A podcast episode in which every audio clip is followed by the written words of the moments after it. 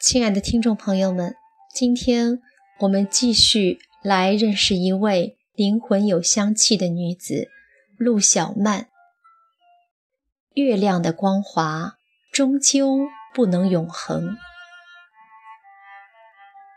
名媛大约是全世界女子都渴慕的幸福职业，不用朝九晚五混职场，不用锱铢必较。操持家，只要装扮得优雅得体，待人接物雍容大方，懂一两门外语，会一两项才艺，便能够在社交场合呼风唤雨，收获爱慕与掌声。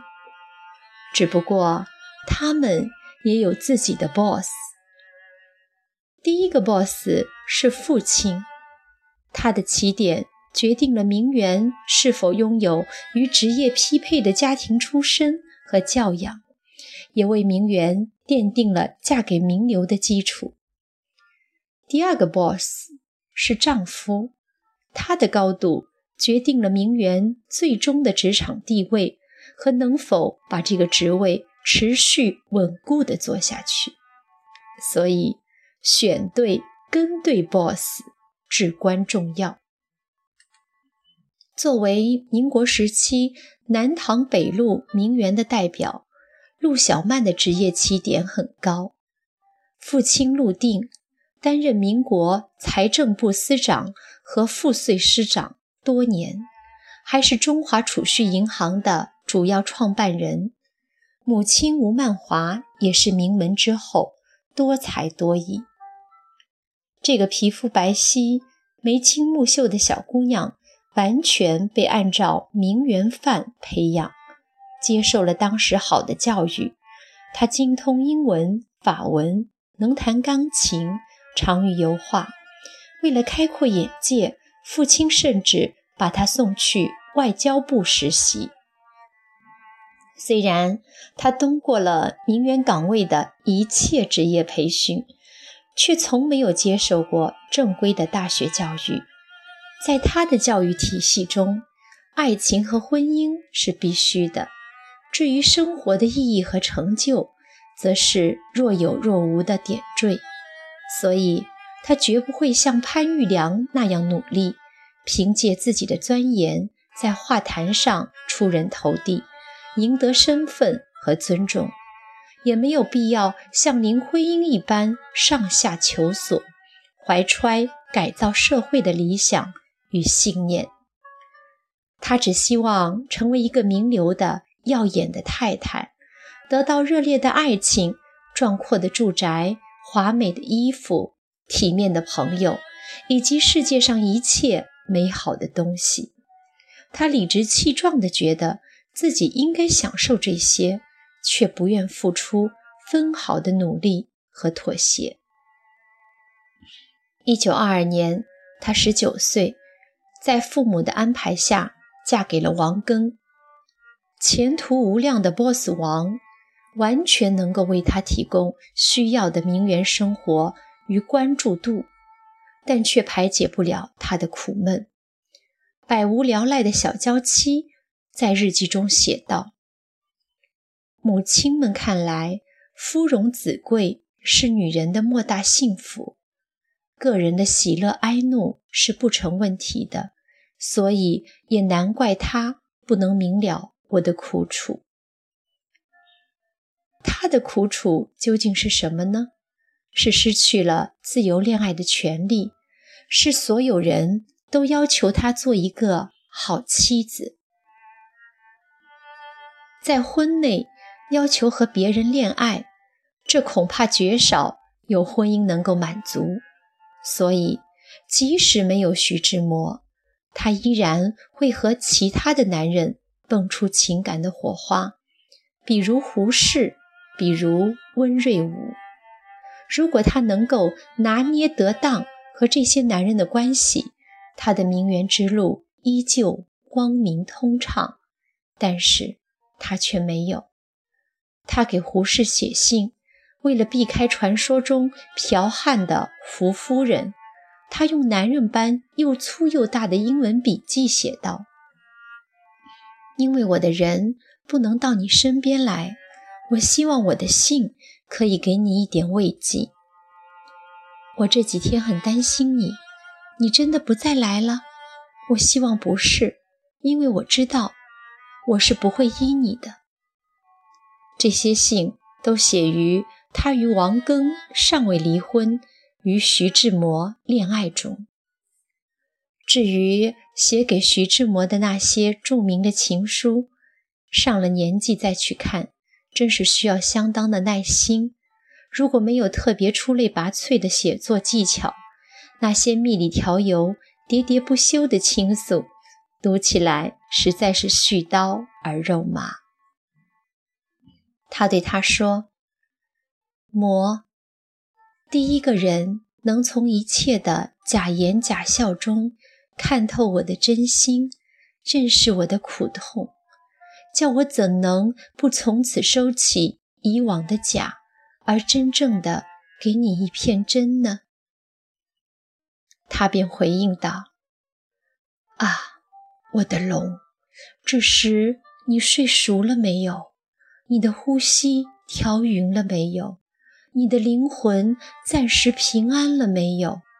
你知不知道你的爱正含着两眼热泪，在这深夜里和你说话，想你，疼你。”安慰你，爱你。他费尽周折的和懂他的他在一起，果真从此幸福了吗？他一如既往的呼朋唤友，吃喝玩乐。他有几件衣服是否完好，他全然不知。徐志摩只能埋怨：“我家真算糊涂，我的衣服一共能有几件？”你自己老爷的衣服，劳驾得照管一下。他的这些埋怨，他听不进去，回信道：“上海房子小，又乱，地方又下流，人又不可取，还有何可留恋呢？来去随便吧。着地本留不得雅士，夫妇何言？他的才华。”用来斗嘴，倒也锋利。他的豪奢让他为挣钱疲于奔命，难免抱怨。他搭乘免费小飞机离家前的晚上，他大发雷霆，随手将烟枪往他脸上掷去。他赶紧躲开，金丝眼镜掉在地上，玻璃碎了。他以前也经常使性子。但如此对他动怒、爆粗还是第一次，他伤心至极，一怒之下离家外出。第二天下午才回去，一到家便看到他放在书桌上的一封信，读后悲愤交加，却又气急无语。随便抓起一条上头有破洞的裤子穿上。提起平日出门的箱子就走。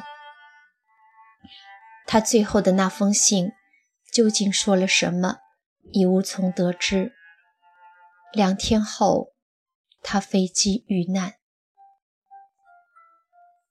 送给他免费机票的南京航空公司主任保军舰亲自给他报噩耗，但他不能相信这是真的，把人。挡在门外，许多朋友何敬武、胡适、林徽因等不肯原谅他，认为他的铺张是害死他的凶手，纷纷与他绝交。可这些人都没有想到，从此小曼变了另一个人。他不再去社交场所，不再相宴。闭门谢客，画画与编制模文集是他后半生最重要的两件事。他去世后的三十四年中，他为他编写了《云游》《爱美小札》《志摩日记》《徐志摩诗选》等等书籍。时过境迁，往事如烟，别人早已各有际遇，只有他一直关心着徐志摩文集的出版，一遍遍地跑出版社，希望又失望，努力却从不放弃。他希望用实际行动来表达爱和思念。可是，他同时与温瑞武同居了快三十年，不然他怎么生活呢？他的卧室里一直挂着志摩的大幅遗像，从没有摘取过。每隔几天，他总要买一束鲜花送给他。他对王映霞说：“艳美的鲜花是志摩的象征，它是永远不会凋谢的。”所以，我不让鲜花有枯萎的一天。他用那首漂亮的郑恺写下《长恨歌》中的两句诗：“天长地久有时尽，此恨绵绵无绝期。”放在书桌的玻璃板底下。他不再注意自己的形象。王映霞回忆说。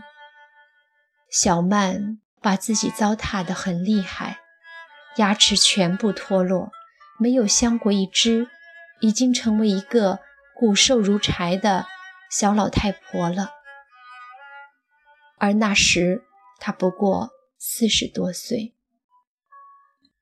一九六五年四月三日，六十三岁的她在上海华东医院去世。他没有子女，唯一的遗愿。是和徐志摩合葬，但这个要求被徐志摩和张幼仪唯一的儿子徐阶凯拒绝了。如果他像唐英，很早就清晰地了解自己，所有的选择都围绕着名媛的路子规划，对情感没那么挑剔，日子会风光到老。如果像林徽因，对人生很清醒，明白什么样的男人真正适合自己，生活、事业、婚姻、爱情也能够和谐共处。如果像张幼仪，坚韧而独立，也会活出晚年的精彩。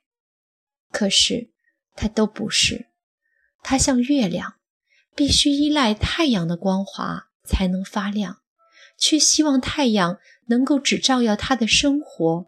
而不干涉他的自由，这个太难了。他虽然才华横溢，却从没有想过用自己的任何一点才艺筹划生活。相反，他花在这些爱好上的金钱难以计数，远远超过他和他选择的伴侣所能承受的范围。他一辈子活得旁若无人，逍遥自在。却从来没有得到世俗的两情相悦和现实安稳。他灿烂、繁盛、肆意的身前和凄凉、寂寞、飘零的身后，反差的让人唏嘘。多愁善感的他，渴慕一个既有很多很多钱，又有很多很多爱的人。只是。有很多很多爱的人，往往挣不到很多很多钱；而有很多很多钱的人，又付不出很多很多的爱。他的痛苦似乎早已注定。